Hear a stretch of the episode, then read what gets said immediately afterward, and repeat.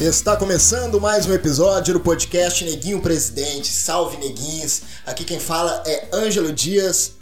Mais uma vez é um prazer estar aqui com vocês nesses episódios da série Candidaturas Negras Eleições 2020. Hoje, dia 12 de novembro de 2020. Faltam apenas três dias. Três dias para a eleição. Você já sabe quem que é o seu candidato? Sabem quem vai votar? Não?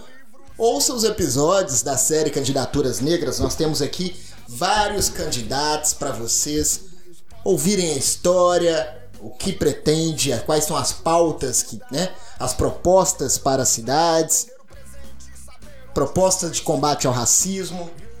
Ouça os episódios da série Candidaturas Negras Eleições 2020. Tem candidatos de diversos lugares do Brasil, do Acre ao Rio Grande do Sul.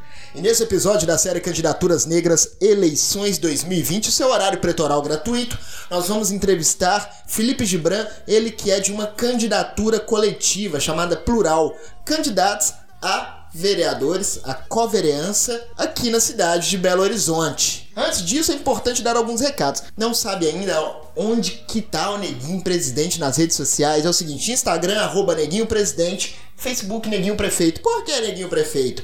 No Facebook, porque é a primeira parte do nosso espetáculo teatral, né? Espetáculo esse que pretendemos eleger a primeira presidenta ou primeiro presidente negro do Brasil já que Nilo Peçanha herdou o cargo de Afonso Pena, então é isso. Você pode encontrar Neguinho Prefeito no Facebook, Neguinho Presidente no Instagram e Neguinho Presidente no YouTube.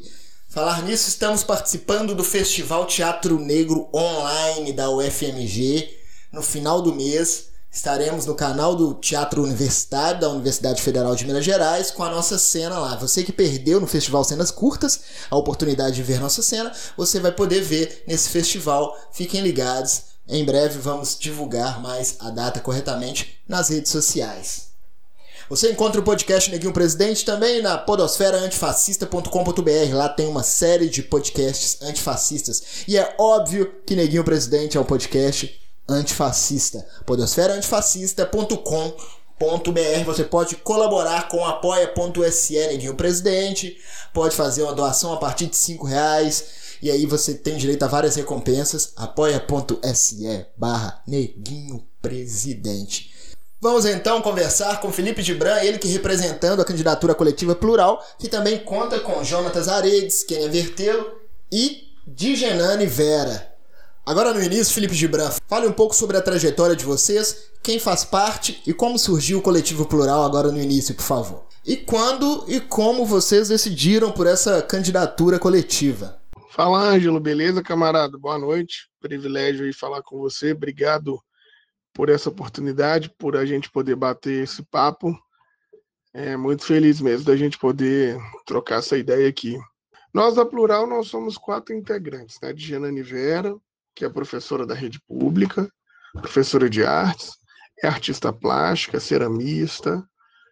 Ela tem uma pegada de luta, né, pela cultura, principalmente a cultura na, no ambiente das periferias e das quebradas, luta pelos direitos da mulher, pelos direitos da, da cultura afro. A gente tem o Jonatas Aredes, que é pequeno produtor local, é gay, e luta pelos direitos LGBT, né, da comunidade LGBT, e pela produção de riqueza, né, pela, pela geração de emprego, de renda para os pequenos produtores locais através de uma economia solidária.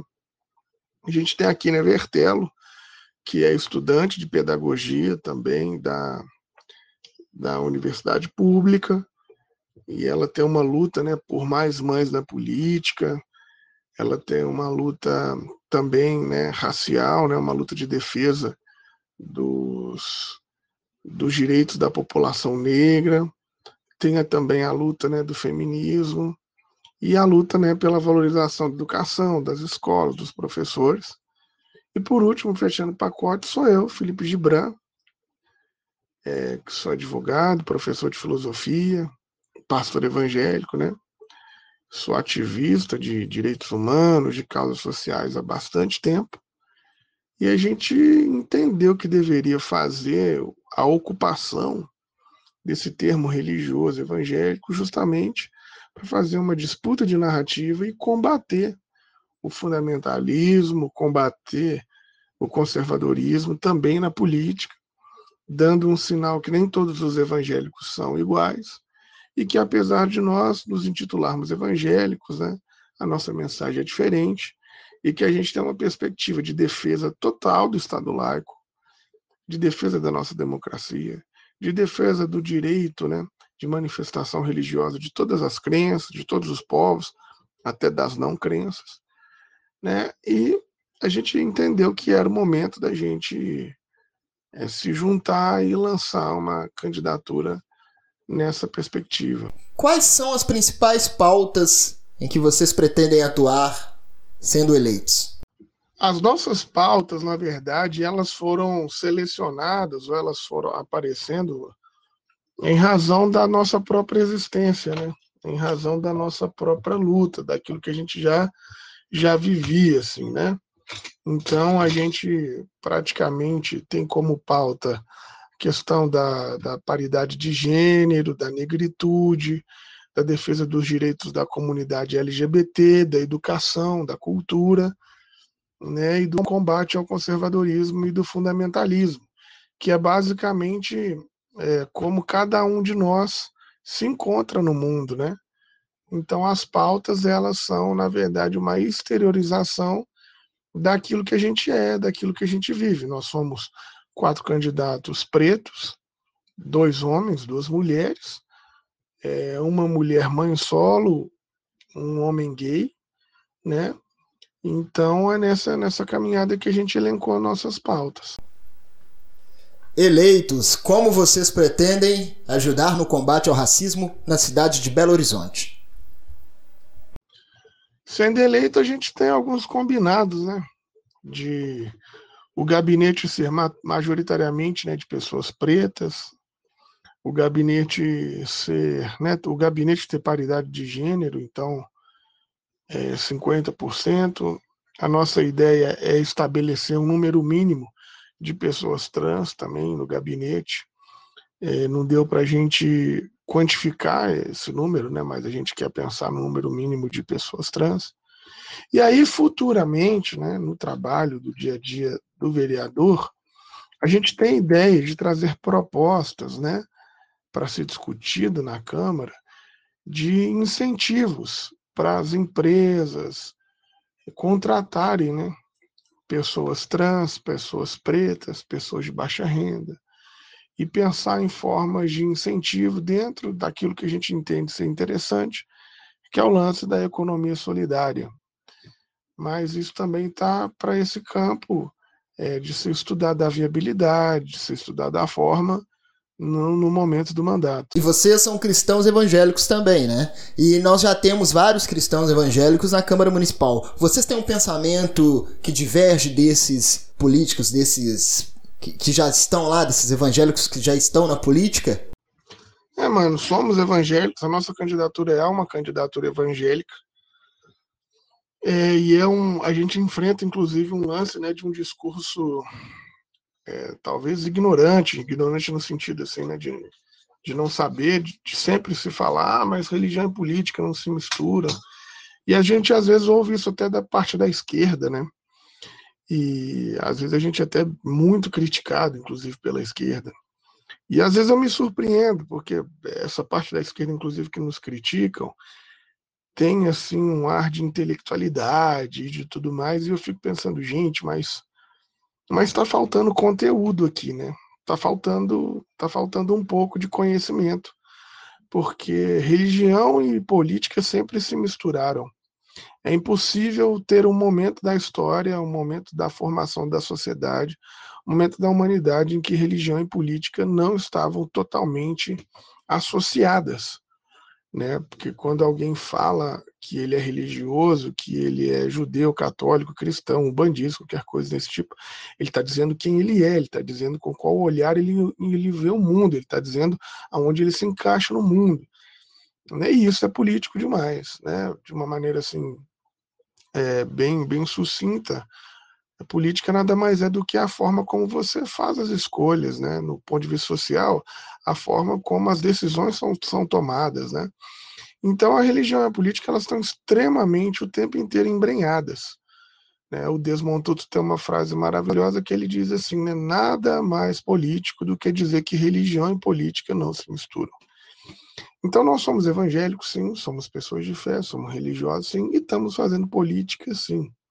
Agora, o que talvez a esquerda queria criticar, o que talvez esses pseudo-intelectuais às vezes poderiam criticar, é a fusão da igreja e Estado. E nesse aspecto eu estou com eles. Porque nós somos protestantes, né?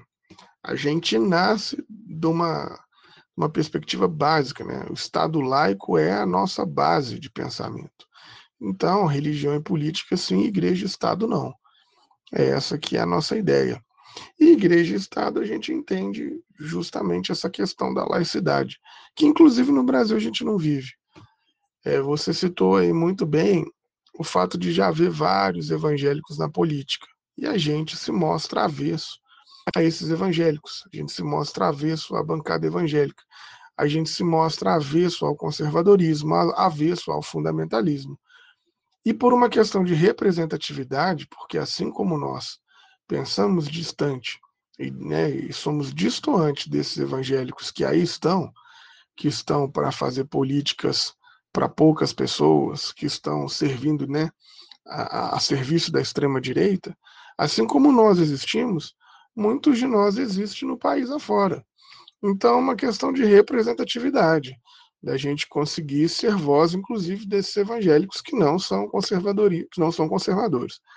Agora, evidentemente que por uma questão de ética, não é uma questão de religião, não. A ética vai nos dizer que quem estiver no papel de governo, ou seja, em um mandato, não governa, não toma as decisões por si mesmo, ou para si mesmo, ou para se beneficiar. Isso é uma questão básica da convivência, é uma questão básica do dever ser. Então, eventualmente, em um mandato sendo é, possível, em sendo eleitos, as nossas decisões elas não são para o campo evangélico. As nossas decisões elas são para o bem viver da sociedade. A gente, é, apesar de se, de, se definir enquanto evangélico, mas nós não somos representantes dos evangélicos. Nós somos representantes, ou seremos representantes dos belo-horizontinos. Né? Então, é, é uma questão ética que eu entendo. Né? O nosso processo político ele é tão cruel, a, a, as pessoas estão tão desgastadas com a política que às vezes tem dificuldade até de fazer essas essas flexões sobre a questão ética, sobre o que estão dizendo mesmo. E para finalizar, mande o seu recado né, para os seus eleitores e pode finalizar com o nome e número na urna. Então é isso, nós somos a Plural, uma candidatura evangélica, coletiva, feminista, antirracista, defensora dos direitos LGBT, e a gente tem visto aí como a extrema-direita tem abraçado os evangélicos, e os evangélicos já são quase 30% desse país.